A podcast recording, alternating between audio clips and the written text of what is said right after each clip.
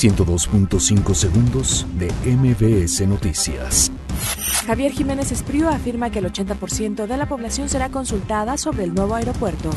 Luis Videgaray reitera que acuerdo comercial con Estados Unidos y Canadá no limita a México de celebrar convenios con otros países. AMLO advierte que aplicará la ley a todo empresario que intente tomar ventaja de beneficios fiscales. Alfonso Romo asegura que el 50% del país está paralizado por la violencia. Diputado de Morena, Manuel Huerta, vuelve a quedarse dormido durante una sesión en San Lázaro. Tribunal Electoral ordena al Tribunal de Puebla incluir copias del recuento de votos en su sentencia. Rescatan a cría de manatí con 15 días de nacida en Chiapas. Donald Trump considera que su hija Ivanka sería una increíble embajadora de Estados Unidos ante la ONU.